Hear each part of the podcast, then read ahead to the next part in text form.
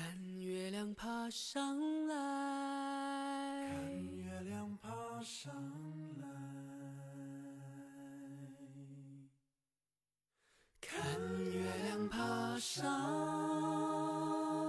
Hello，大家好，欢迎来到叽里咕噜豆米火锅，我是小豆米。这是我的第二十期节目，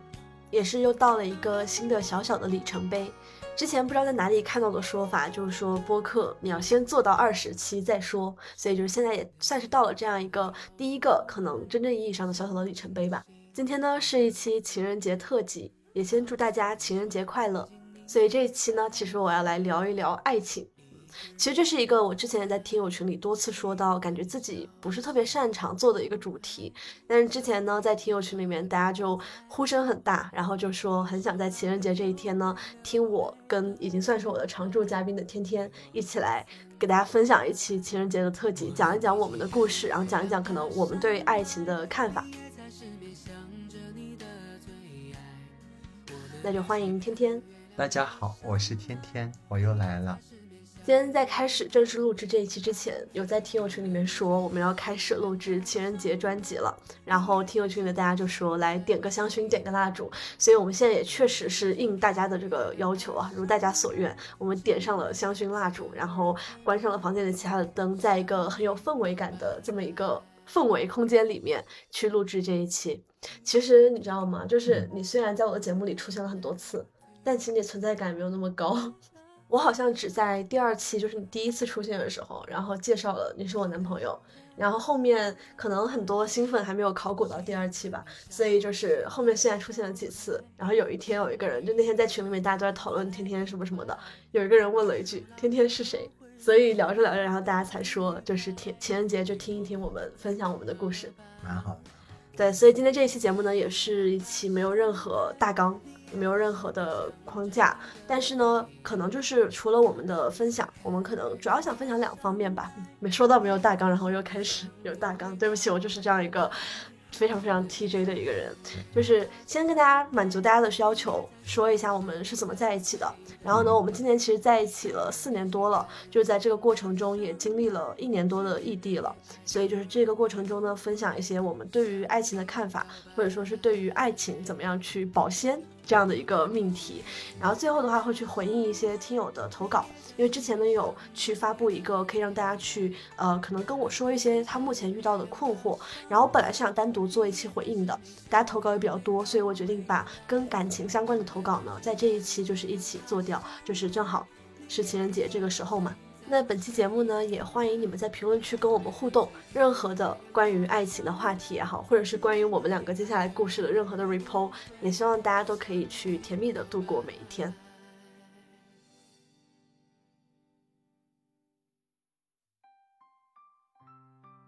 先聊怎么在一起。对，嗯，你还能记得你跟我是怎么在一起的吗？我怎么会记不得呢？嗯，谁先追的谁？那当然是你先追的我。好，对。所有的版本里面都必须是我先追的他，也确实实实情就是我。什么叫所有的版本？我们也没有对这个可能一会儿可以提到。我们确实当时在一起呢，为了一些额外的目的，其实是为了恶作剧一些朋友。我们当时在一起有好多个版本。是我追的他，是我追的，是我追的小豆米。对对，就是一句话先概括的话，我们其实是因戏生情，所以可能这个经历真的会不太一样。嗯嗯。然后我们其实认识了一年多之后，就是当了一年多的朋友，甚至是在这一年多里面，还有很长一段时间是纯净的学长和学妹的关系，超级纯净。那个时候，呃，小豆米要比我小一届，呃，当时我就真的把她完全当一个学妹看待。然后她同时也是在我们的剧组里面做演员啊，非常非常优秀的演员，非常非常优秀的演员。我们两个人不属于一个生活圈子。所以呢，我们确实有一年的时间保持着一种朋友，然后慢慢变成战友的一个关系，嗯，压根就没有对他起心动念。对，而且虽然我们是因戏生情，然后我们这部戏也比较特殊，就是在大一上嘛，因为刚刚他说到我们是先合作了一部剧，但那个时候我是一个就是新生演员，然后他其实是那个剧里面的总务，就是剧务的总负责人。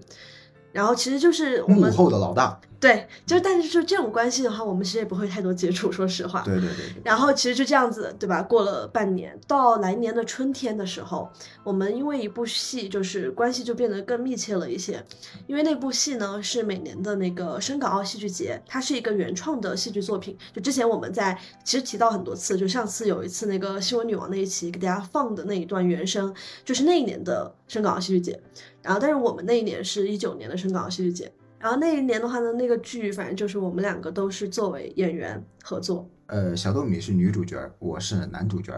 对，但我都觉得这你你都不能是个人。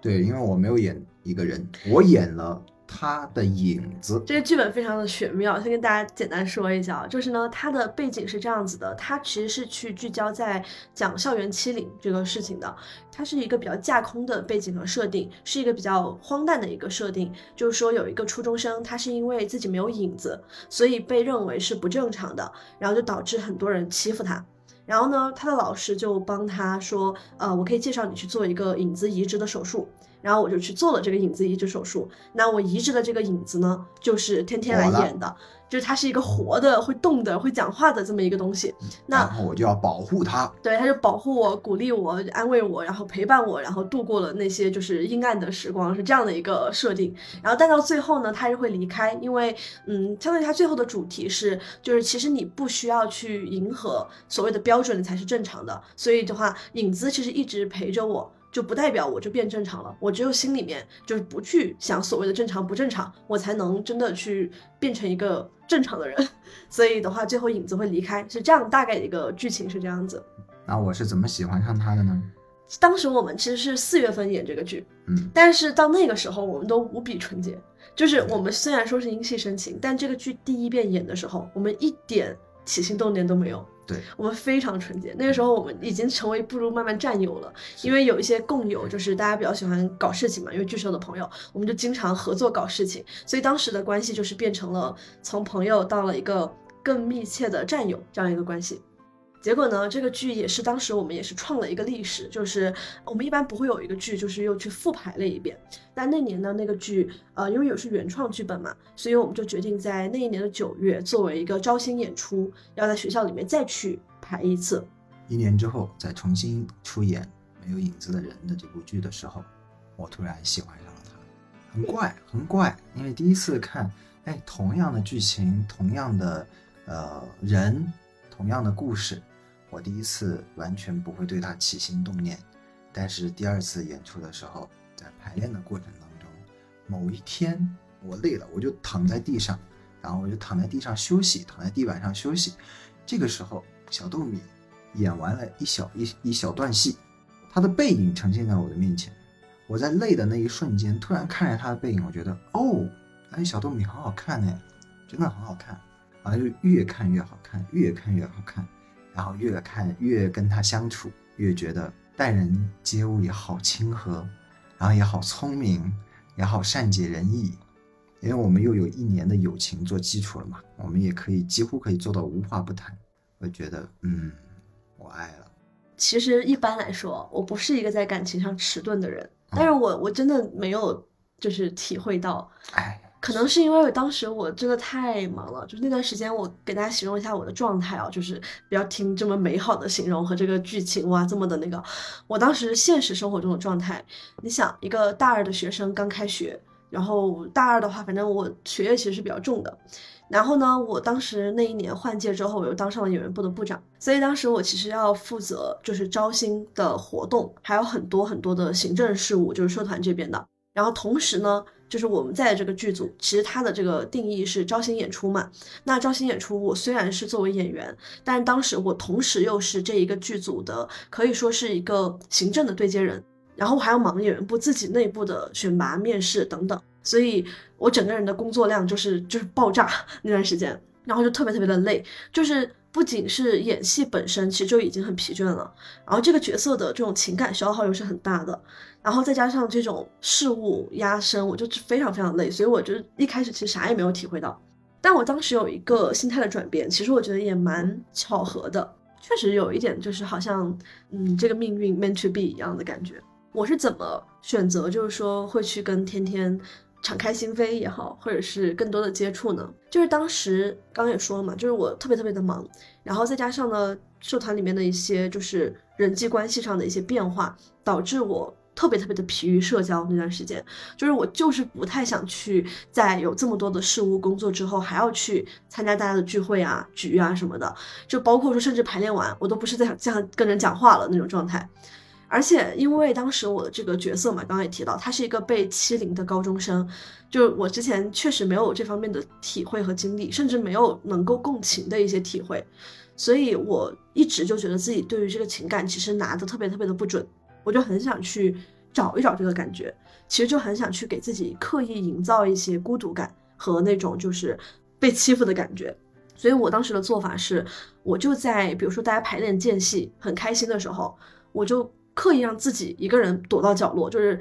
可能我很想去听他们说话，但我就让自己不要去听，或者听到了之后，我让自己不要去接话，就是能够虽然它很短暂，然后只是一个只是一个借情，就是一个移情嘛，就是我去借用这种感觉，让我去体会一下在人群中的一个孤独感。但是呢，在这个时候，天天他就会过来跟我说话。然后我也会跟他说话，因为我为了带入这个剧情，我就会让自己就是说，呃，别人说话我都不可以参与，我都不能参与任何团体活动，我只能跟我的影子说话，因为我要去培养一个跟他之间的这种呃信任磨合。所以的话，我就是都不跟别人说话，我只跟他说话。其实一开始真的是为了作品，为了艺术。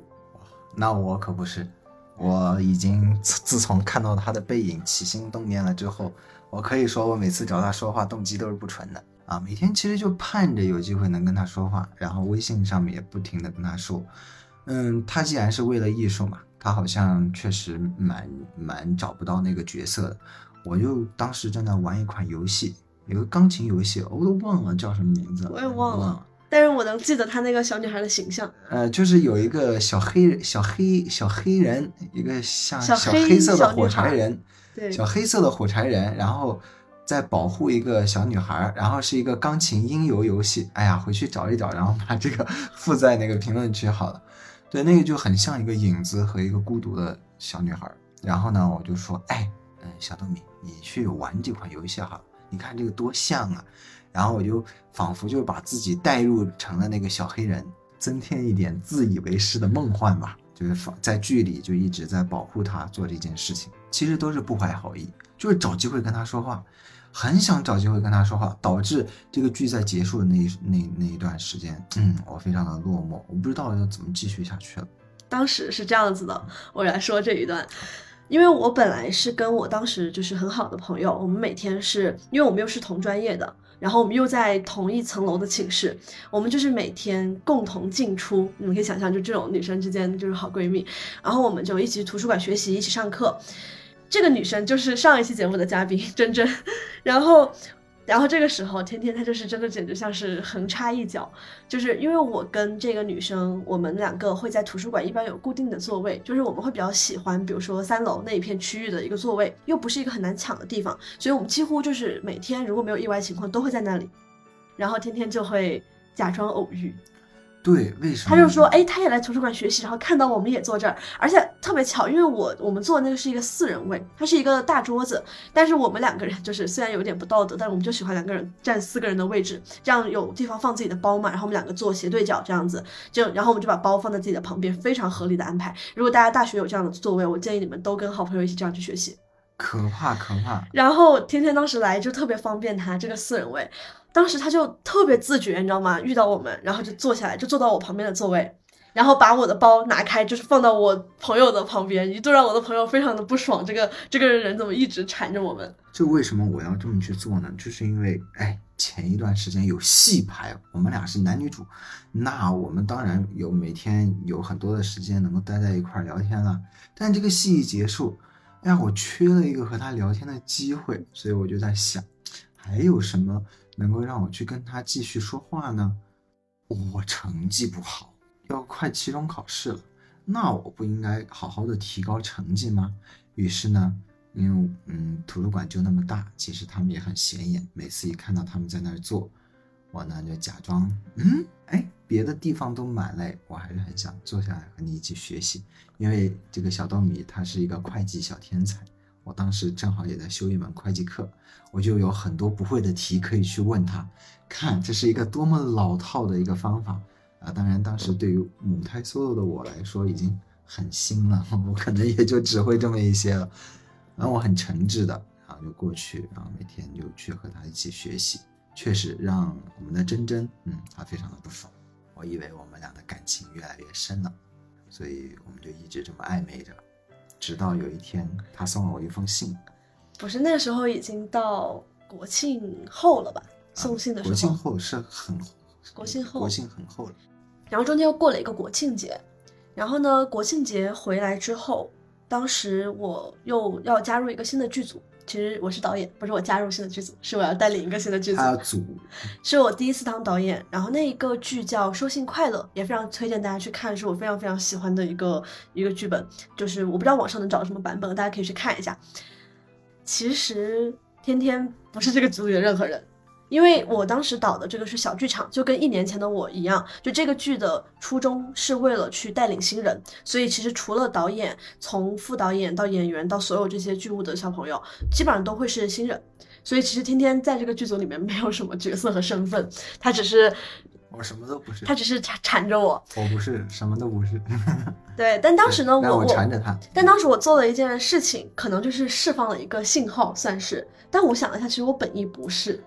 就是因为我当时做了一件很浪漫的事情，对我的剧组成员，就是我是一些我是很喜欢这种仪式感的人嘛。那因为这个剧是收信快乐，然后我又觉得其实现代的我们离写信和收信这个东西其实很远了，所以我就在建组正式建组前，给剧组的每一个成员写了一封信，然后在建组的当天去发给大家。然后当时呢，确实是因为多了一个信封。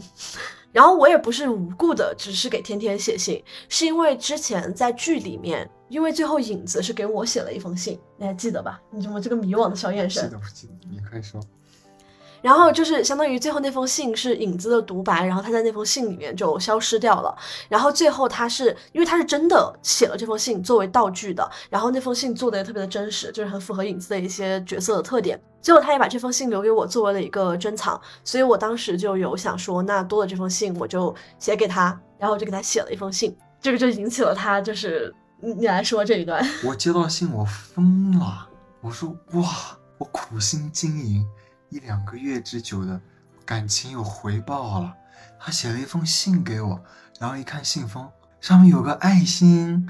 我当时整个人我就哇，我以为这是我的专属，就是关于这个封面上的小桃心的这个问题，因为他当时不知道，其实他只是我多出来的信封的处理的那一个东西。我看到他发了一个朋友圈，他其实是给剧组的每个人都写的，而且每个人都贴了小红桃心。没有吧？啊，我没有给每个人都。我的那个是不一样的，我的那个和其他人的信封都不一样，就是他是给其他人买的是一个一套的一个信封，大家都长得一模一样。但当然，他刚才说了，这是他多出来的那个，就是给我的那个是不一样的。是吗？对，给你那个是不一样的吗？是不一样的，给我的是不一样的，我的和其他人的外观是不一样的。哦，我已经记不得了。我就以为吧，我就以为吧，他是专门给我额外写了一封信。然后那好像可能是，我已经记问他，嗯，他就说，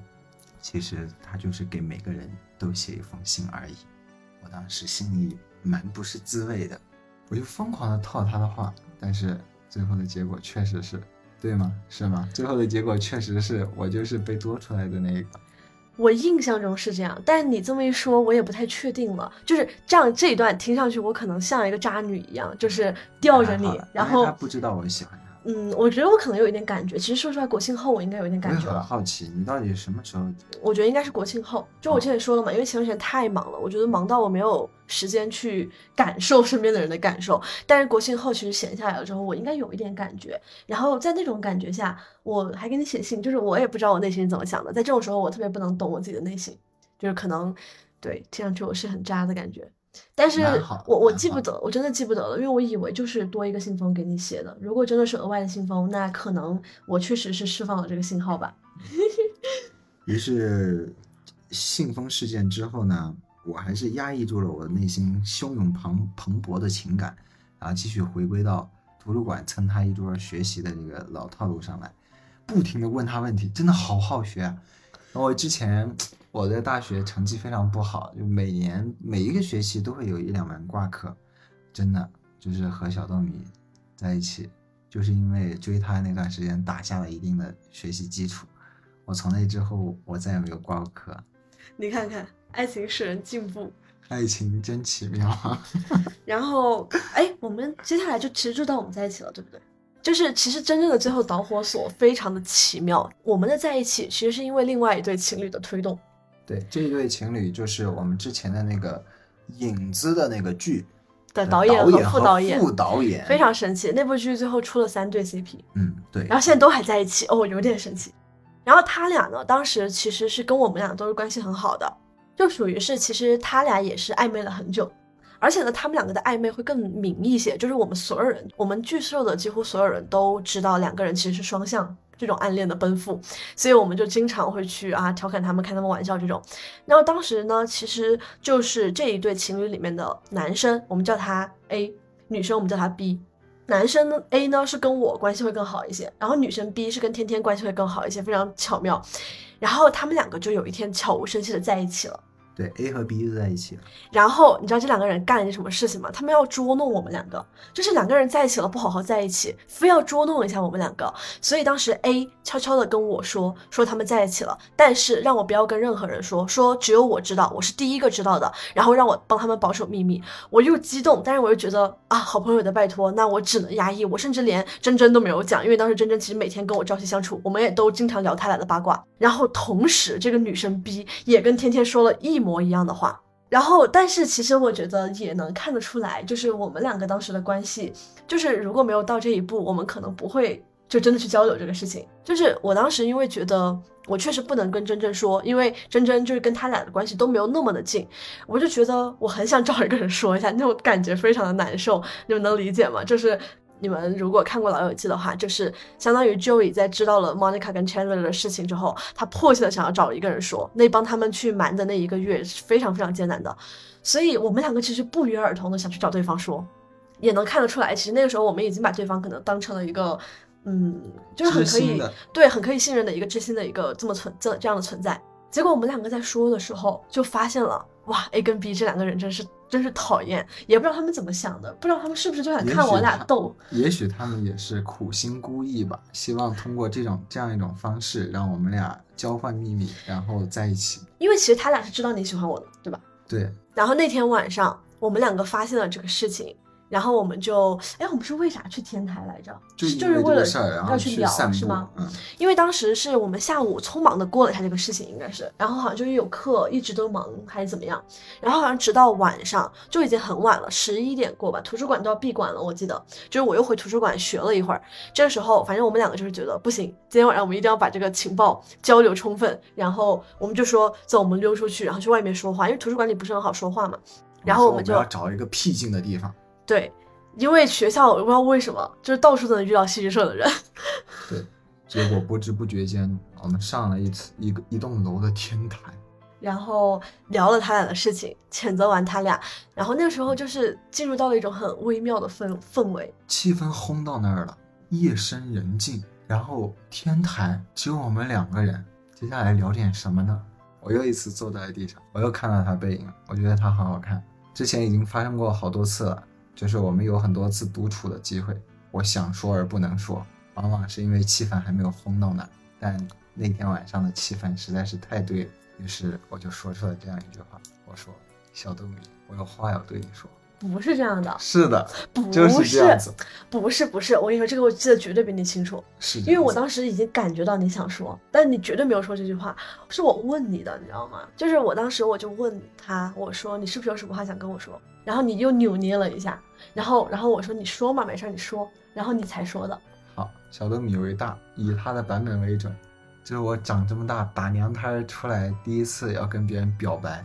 非常非常困难，是我从小到大经历的最困难的一件事儿。然后我最后我记得我又说了一遍，说你说吧，你就就是我觉得其实我真的我我很聪明的，就是我应该其实我当时是知道你你你要是干什么的。气氛都到那儿了，谁不知道他要干什么？只有我一个傻子。我还以为他不知道我要干什么，我说我喜欢他，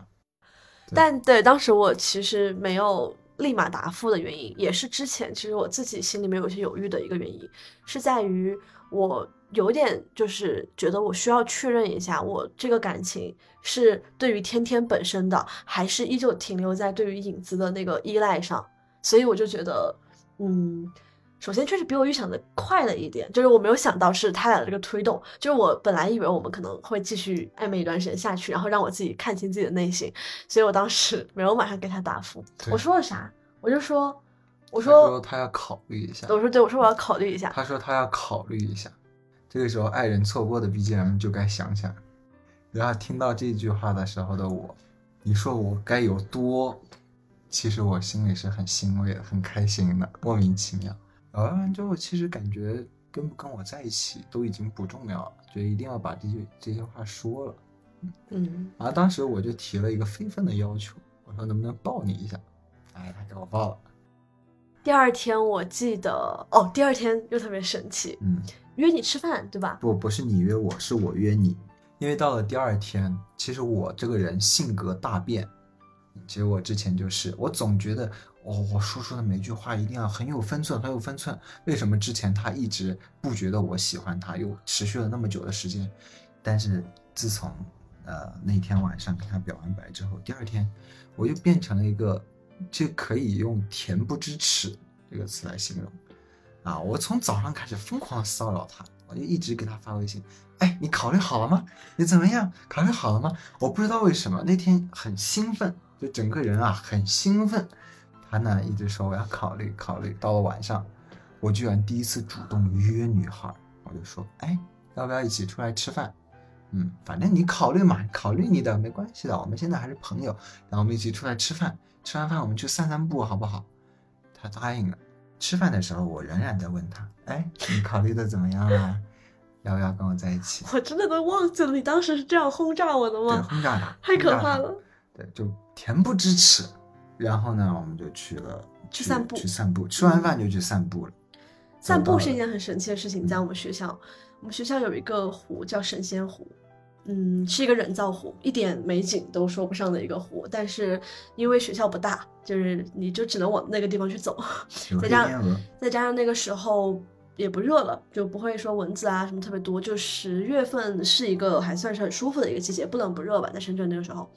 然后我们就去散步，去神仙湖。神仙湖的氛围也是非常奇妙的，也很微妙。所以当天晚上其实就就答应了，然后我们就在一起了。他突然之间说：“我想好了，我决定跟你在一起。其实当时我做那个决定，就是我最近听的一期播客，又让我想到这件事情。就是当时是姥姥姥爷他们说，啊、人生的决定，小事儿靠理性，大事儿靠感性。我觉得其实很多事情都是这样的，包括我之前那期节目分享的十个折腾故事，其实你会发现我最后的选择都是就是拍脑袋那一下，就是当我已经理性够了，就是说实话我我是这些纠结，就像说的嘛，我可能要分清这个所谓的情感，但有时候我觉得这东西你分不清的，就是你很难去真的用理性的分析去拎清它。所以就是那天晚上，然后那个感觉和那个氛围，然后看着眼前这个人，就是觉得，嗯，就那一下我就想做出这个决定，就去做了。就是也没有什么道理，我觉得就是大事儿靠感性吧。嗯，对，对，说到这里，我觉得有一个感觉啊，就是就我们俩的故事好纯情，用现在的话来说，大学嘛，纯爱，大真的是纯爱战士，我们可真是纯爱。，大学生，对，这就是大学的爱情嘛。然后，然后接下来我们就开始有一个非常非常屎尿屁的事情，哦，还是因为要针对之前就是想整蛊过我们的那个导演和副导演，我们两个，我们两个就干了一件神奇的事情。你说啊，刚在一起的小情侣，你们两个其实晚上说实话，独处的时候干点啥不好？我们两个呢，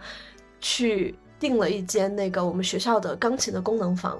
然后我们是决定在里面去商量我们的计划，就这那天晚上我们什么都没有干，我们真的就是去商量计划。我们花了两个到三个小时吧，商量出了一套觉得非常完美的策略。其实现在想起来就是非常非常傻的策略。非常傻，非常傻。我们的策略很简单，就是我们要先瞒他们一阵子，我们甚至是想一直瞒，就是瞒到下个学期，就是那个时候十月份了，或者说是在大家期末最忙的时候，把这个消息放出来轰炸他们，然后让他们分心，让他们的学习受到影响。好幼稚啊，我们。他真的很，我们当时确实就脑子一热，很可怕。我记得说，他说要呃，小豆米说我们瞒住 A B 吧，他们之前那么整蛊过我们，我们瞒他。我说好，很好，我支持你。瞒多久？他说瞒一年，然后就整个人就不好了。我说啊，瞒一年，哦，那这就意味着在这一年之内，我们如果要是遇到了他或者是他的朋友、熟人，我们就得装成一个正常的朋友，我不能牵他的手，我不能抱他，我不能做任何事情。哎呀，我突然觉得变得没有意思起来了。我就说，嗯，是不是有点太久了？我们要不瞒半年吧？他说好，我们瞒半年。哎呦，太好笑了！我就太幼稚了，当时。而且你说实话，我现在都没有想到我们两个到底对他们俩造成了什么实质性的伤害，其实啥也是没有。因为他们也在谈恋爱，他们也没有管压我们根就没有我们，他们管你们俩在不在一起。但是其实我们同时还是整到了很多戏剧社别的人的，还是有一点成就感的。然后当时还参加了一个一周情侣的活动，哇，这个可真是我们这样说出来会不会被当时的那个活动组给揪住？他可能他可能会关注我的博客。没事，你说。已经过去很多年了，应该没有人会来追责。就是我们学校会有一个固定的活动，在十一月份，就是叫一周情侣。然后它是这样的一个活动，就是呢，就是你去报名之后，原则上来说，后台它是匿名的一个匹配，它会根据你的一些特点，然后你对于这个一周情侣的搭档的一些期望，来给你进行一个匹配。但是它有一个原则，就是它其实会给你一个很微妙的选项，就是说你在这里可以填下你希望匹配的人的名字。如果这个人也报名了，而且如果这个人也填了你的名字，那你们两个就会直接匹配。就其实说实话吧，当时除了一部分人真的是想去猎奇感受一下和玩一玩，但这部分人体验一般都不会太好。剩下的去参加一周情侣的人，大部分就都是这种暧昧不打直球的时期的一个。一个活动，我感觉大部分人是这样。然后我俩当时，我们两个也是非常的实在，因为一周情侣第一名，反正前面的奖品都挺吸引人的，但他就要求啊，就是不能真情侣参加，他会检查朋友圈什么的嘛。然后我一想，这不天时地利人和吗？我俩也没有官宣，然后也没有任何人知道，我们完全可以装成是暧昧对象，然后去报名这个活动。我我太喜欢这段经历了。就当时我们会每一个组会被分配一个丘比特。所以就是我们就每天要完成一些任务，比如说今天是要一起吃顿饭，然后慢慢的会升级，比如说今天你们要呃就是可能男生把女生给抱起来拍一张照片，然后比如说什么一起拍一个影子啊，比一个爱心的图，就类似于这种，就每天有这样小挑战。你想，我们两个就是那些挑战，对于一个真情侣来说，就是是无所畏惧，他甚至都没有什么亲吻这种，就是嗯，因为他毕竟是是一个暧昧，就是啥啥谁？顺利通关，所有挑战、额外挑战、呃附加题全部做掉，最后是断层式的第一名。而且吧，主要是小豆米他是莫妮卡性格，就是他其实游戏已经多到了，我都有有点儿不想再玩了。对于真情侣来说，他他没什么，然后他又很多，每天都要做做这些任务。我当时甚至已经有点不想玩了。但是小豆米呢，他真的是莫妮卡，他每一个每一个游戏一定要玩到最高分，导致我们最后几乎是以满分的成绩，我们真的是 甩断开了第二名一百多分，我记得。对，就是我们当时为了怕太假，我们还选择性的放弃了一些任务，就是因为你真的如果真的是最后满分，所有任务都完成了，有点假。呃，玩游戏的好胜心确实很强他就。开始疯狂的玩游戏，对，在这里也跟我们当时的丘比特那位姐妹说一声对不起。就是她其实很真诚，包括后面我们真正官宣的时候，她还来祝福我们，就是说啊什么，我当时我带的情侣成了，然后很开心。嗯，对，有一点欺骗了无辜人，但是但是但是确实很感谢你当时为我们的付出。大概就是这样吧，在一起的经过。哦，最后的官宣其实反而很简单了，就是当时是实在是半年之期太久了。其实我们十月份在一起，十一月份就官宣了，就一个月。有一天就刚好我们学校音乐会在搞一个音乐会，嗯，那天大家都会盛装打扮，然后呢，而且有个好处就是它里面的信号特别的差。我们在那个音乐厅外面拍完照，发完朋友圈，就是一个一看就知道就是是官宣的那种照片。然后我们就哎关上手机进去，美美的享受了两个小时的音乐会，出来就是如我们所愿，就是我们收到了无数的轰炸信息，然后其中朋友圈的轰炸，对，但其实就我们想要的就是这个效果那。就是我迄今为止收过收获过最多赞的一条朋友圈，那我不是，我可是太明星了。底下全是问号。这大概就是我们的经历了。我都没有想到，我们讲这个经历讲了快一个小时，好离谱，好像都没有时间讲别的话题了。对对对，大概就是这样子。嗯，没有什么干货，但是我觉得可以简单的说一下我们现在的状态吧。因为其实之前不管是听友还是我们自己的朋友，其实也问过我很多次。因为其实我们已经异地了一年多，但是我觉得我们其实就是特别适应的特别好。我们其实已经在一起四年了。嗯，然后就是从毕业之后，我们就其实一直是异地的状态。嗯，我当时记得我之前的同事问过我一句话，因为他也是有女朋友，然后那我们当时不是因为出差嘛，但其实呢，原则上每周都是可以 fly back，就是可以飞回深圳的。我就是我不想回深圳，因为我觉得。每周都飞很累嘛，首先，再一个的话呢，就对于我这样一个就是职场新人，然后又有很年轻是的小孩儿，我会更愿意说，我就在江浙沪那边去玩一玩。所以当时反而是利用了很多个周末，就在周边去玩。然后我的那个同事就会去问我说：“你不用回去陪男朋友的吗？”因为他就是那种只要能回，他是一定要回去陪女朋友的，他不陪不行。然后我就说：“为什么要回去陪男朋友？”我说：“他也很忙。”我我也可以自己玩，我也很开心。就我觉得我们两个一直现在是这个状态，就是我们各忙各的，然后各开心各的，但是不影响我们之间就是一直保持交流，而且我觉得是有很深度的交流的。我们经常打电话都是去聊一些非常深刻的问题，对，比如说我跟他讲我今天听完《纵横四海》的一期的感悟，然后我们就此开始了。长达两个小时的辩论，就这种。但我们一般不会说每天都要打电话，就不能也没有这个时间。不是说你每天必须要有呃面对面的这样的一个沟通交流，我们俩才能算谈恋爱。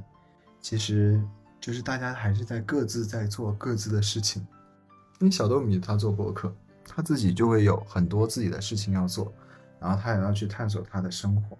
那么我在学校里面做戏剧，其实也是这样子。我们俩喜欢的东西其实蛮不一样的，但是也能继续的谈下去，倒不会因为说共同语言少就会就一定要分开。而且其实我觉得我们共同语言其实不少，就是我们喜欢的东西不一样，可能是已经具体到了 specific 的那个东西不一样，但是就是说从大的领域来说，喜欢的东西的气质和格调可能差不多。嗯，对。而且还有一个点，就之前很多人在问我，就是异地的秘诀，或者说怎么去维持，我都会，嗯，对，因为我最近很喜欢的一句话就是知行合一。在感情上，其实，在亲密关系上也是这样的。就是，当然，可能我作为一个，就是在这段关系里面，我们已经四年，已经很稳定，然后就可能不一定能给，就是还在感情的初期，还在暧昧期的朋友给到参考，因为我觉得那个时候确实没有办法要求你去理性，要去，因为那时候人就是被激素控制的。但现在我就会觉得说，我会去放平对于这段亲密关系的期待。就是对于感情，你是不能既要又要的。就相当于我不能说，我既要求天天高大帅气，符合我的审美，又要求他时时刻刻陪在我身边，又要求他会给我制造惊喜，又要求他能给我提供情绪价值、陪伴价值，又能给我提供啊工作上的共同话题语言，这是不现实的。没有任何一个人能满足你的父母亲情、朋友，都不会有任何一个人能够完成以上你所有的关系的期待和需求的。所以其实我们对于爱情也是一样，就是你不能要求这样。所以我觉得就是我看得很开，然后我的心态放得很平，我也很清楚，就是说，那至少在现阶段的我，我觉得天天虽然不跟我在一块儿，但是呢，他能够给我提供一定的情绪价值，然后能够在我遇到一些思维上的瓶颈的时候，我们有深入的沟通。就比如说我可能这一段时间又觉得我的播客选题很瓶颈了，然后我就跟他去聊，可能聊完一两个小时。并不一定说我就想到了什么主题，但我会觉得整个人的思路得到了开阔，然后我觉得这个交流也很有意义，那就 OK。所以其实可能，比如说对于他的期待，就是这两个点很重要，再加上一些可能时不时的跟我的生活。呃，差别比较大，但是又是我也会喜欢的东西的一些注入。比如说，因为我大部分的其实电影啊，包括一些日剧，就我们两个经常一起看的东西，都是他带我开始看的。就是我觉得这个也算是一个可能我对这段关系的需求，就是说，因为他总是会比我可能去更多的探索这些新奇的东西，然后又能准确的踩在我的审美点上，然后带我在看这些电影、看这些剧的过程中，哦，就我们两个人既有一段很 quality time，也有。更多的共同话题，期待一个过程中不断的培养的，所以我觉得我就放平心态了。我对这段亲密关系就是这些要求，我就不会同时需要你时时刻刻陪在我身边，因为我可能时时刻刻陪在我身边的是朋友，是家人，甚至我需要独处。那我工作上我也不会说，就播客的运营我要去跟他聊，我就是自己去做，我可能跟我的主播朋友去交流。然后我觉得今天也是一样嘛，可能他自己因为现在戏剧也也要去忙，所以他就不会说把我同时也要去作为他的戏剧这个创业上的一个伙伴。而是说，就在他需要的时候，我也能够去提供一些他需要的那一部分价值。就我觉得这样子的关系，对于一个可能已经比较稳定的 relationship 来说，是比较健康和能够持久和保鲜的。知行合一，其实说的还是蛮对的。因为其实个人有个人谈恋爱的方法，可能我们自己是我们觉得这样恋爱的一个状态是舒服的。所以就是可能没有接触，平时也没有联系那么那么的多和勤，但是当然，其实有的情侣谈恋爱，他们就是需要去陪伴陪伴，一直可能是每天都要去打电话。比如说我们之前说到的那个 A 和 B，A 和 B，嗯，他们也是也谈了三年多，四年四年四年多，别人比我们早在一起。呃，他们已经谈了四年多，但是他们其实仍然每天都保持着电话，甚至这个电话的时间是很长的。嗯他们不会觉得说，嗯，我一直在跟你打电话，一直在呃，就是视频交流，我看着你的生活，你也看着我的生活，他们不会因为这个而觉得，嗯，是一种负担，的空间被挤压了。那他们很享受这个这个这样的状态。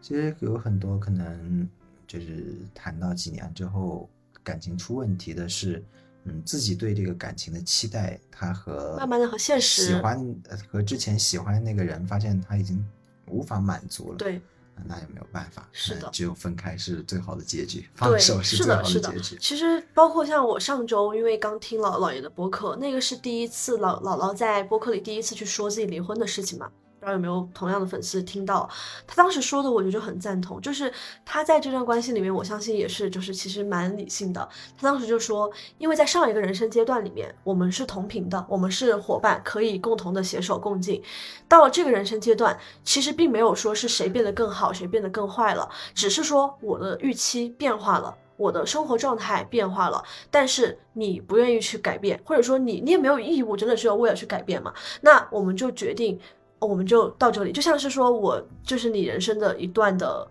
这一段路陪你一起走的，然后也非常和平的就结束掉了。那下一个阶段，我可能就会去寻求新的关系，或者说我对关系也没有需求了，我可能就是自己对吧，去走自己的路。所以我觉得，嗯，这个是对，就是感情。但我觉得其实感情远远比说起来就这样其实复杂，所以这也是为什么我一直不是很敢做感情话题的一个。原因对我也觉得就是，嗯，情侣一般好像还是开始于荷尔蒙，但是荷尔蒙之后，大家还是要商量着过，就是商量着继续携手前行。嗯，那么接下来就是一个商量嘛，如果商量没有一个太好的一个结果，那可能就是分开。其实也没什么，这也不是什么就是坏事儿。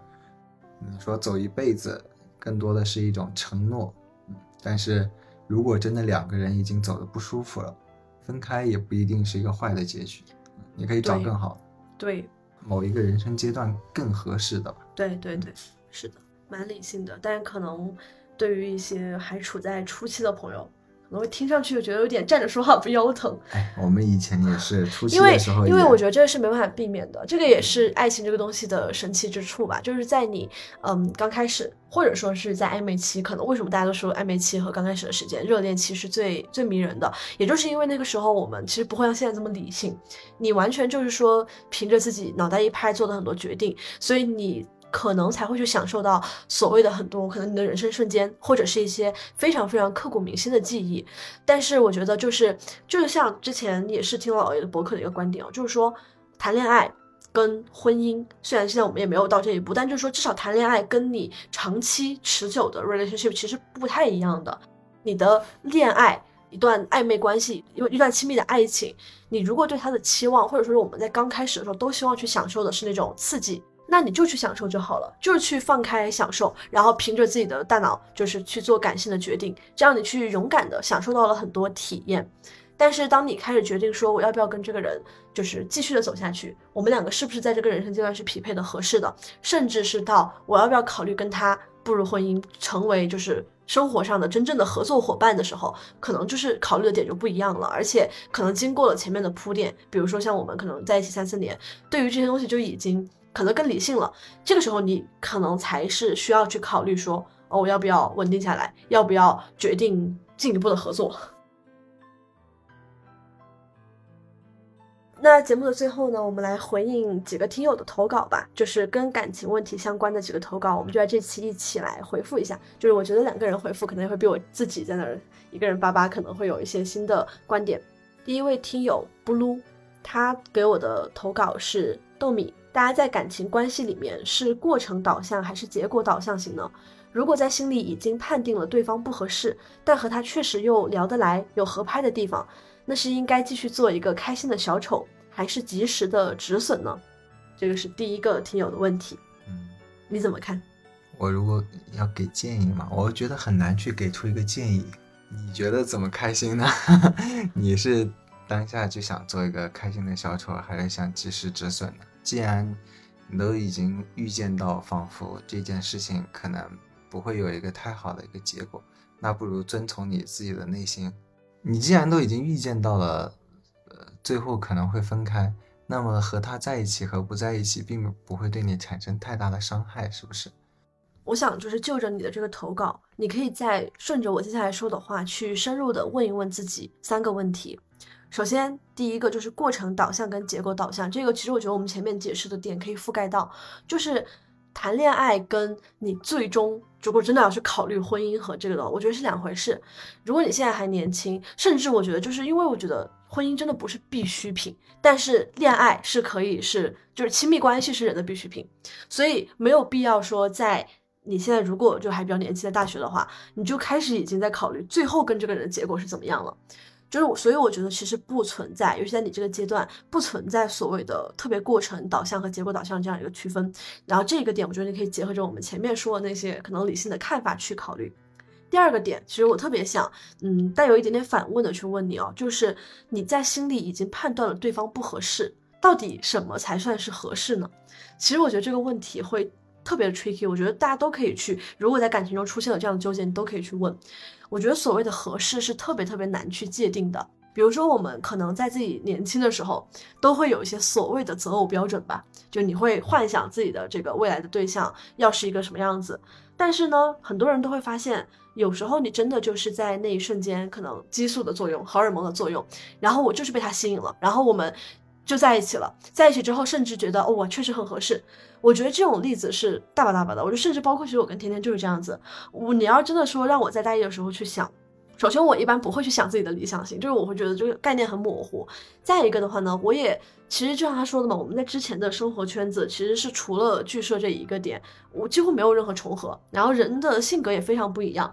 但是我觉得就是你很难在初了解这个人的时候就去判断这个合不合适，以及这个合适的标准到底是什么。你们聊得来也可以说是合适呀。如果真的是说要到婚姻的那种合适，那不是现在凭初印象就能够判断的。就像我说的，那个是要放在那个人生阶段去看你们的成长节奏、你们的成长目标，以及你们的甚至家庭、你们的这个整个一个像合伙开公司一样，你们合不合适？所以我觉得你现在判断他这个合不合适，你可以再重新去判断一下，或者就不要想这个问题，因为我觉得，说实话，对于谈恋爱来说，没有合不合适。然后第三个就是。你又说了，其实你跟他有聊得来、有合拍的地方，这就回到和刚刚那个问题一样，就是那至少说明你们不是八竿子都打不着的人。就是你们如果真的觉得你享受这段感情，就是享受在像我刚说的嘛，我对他的预期就很简单，我就是觉得我想找一个人陪伴我，就没有任何问题。那我就是想找一个聊得来的人，我们可以一边吃饭一边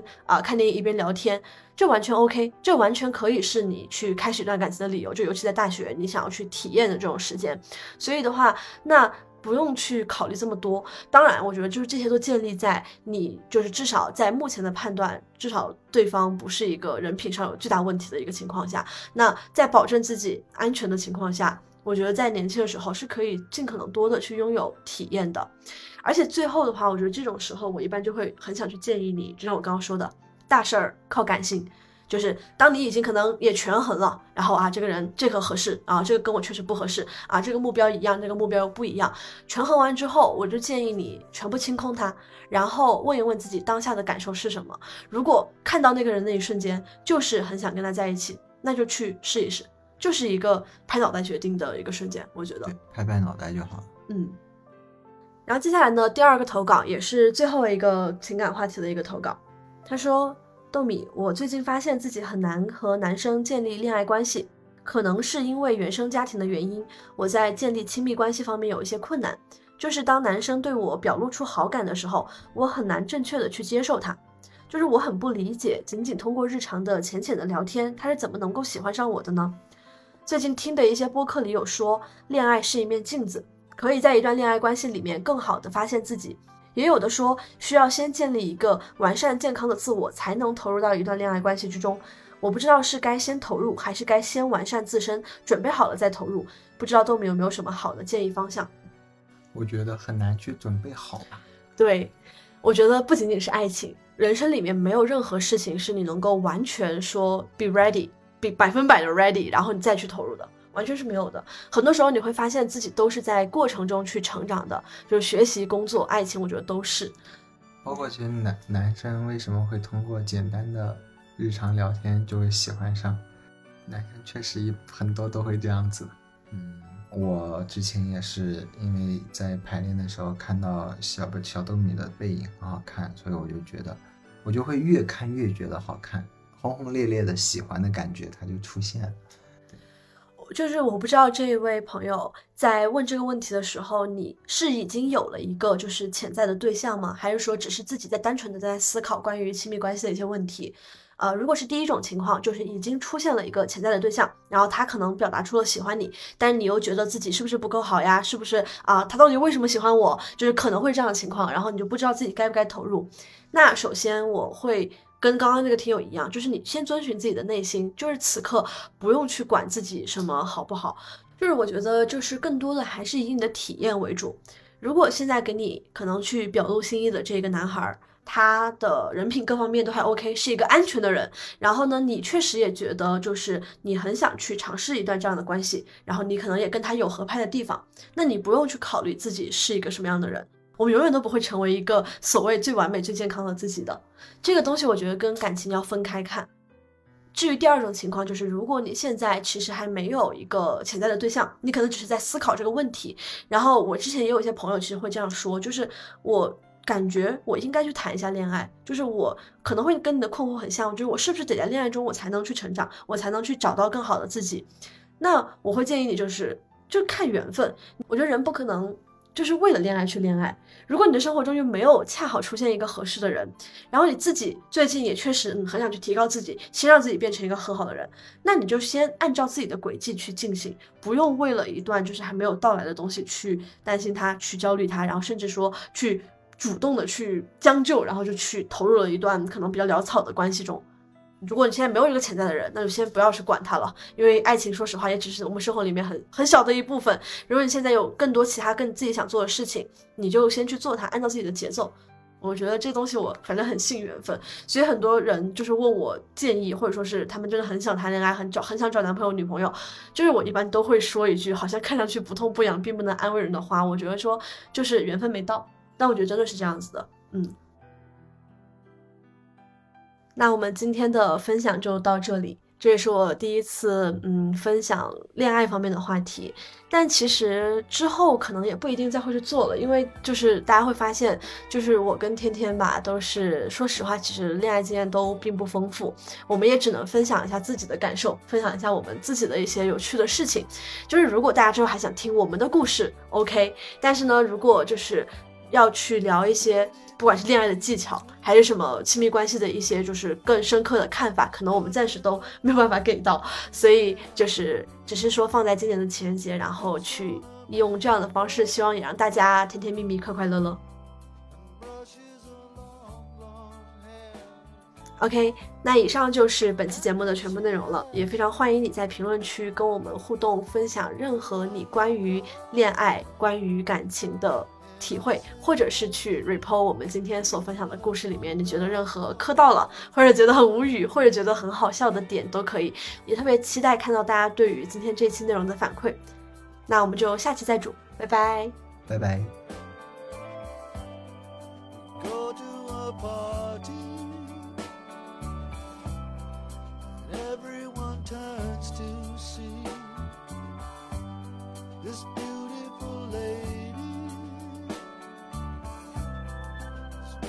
around with me. And then she asks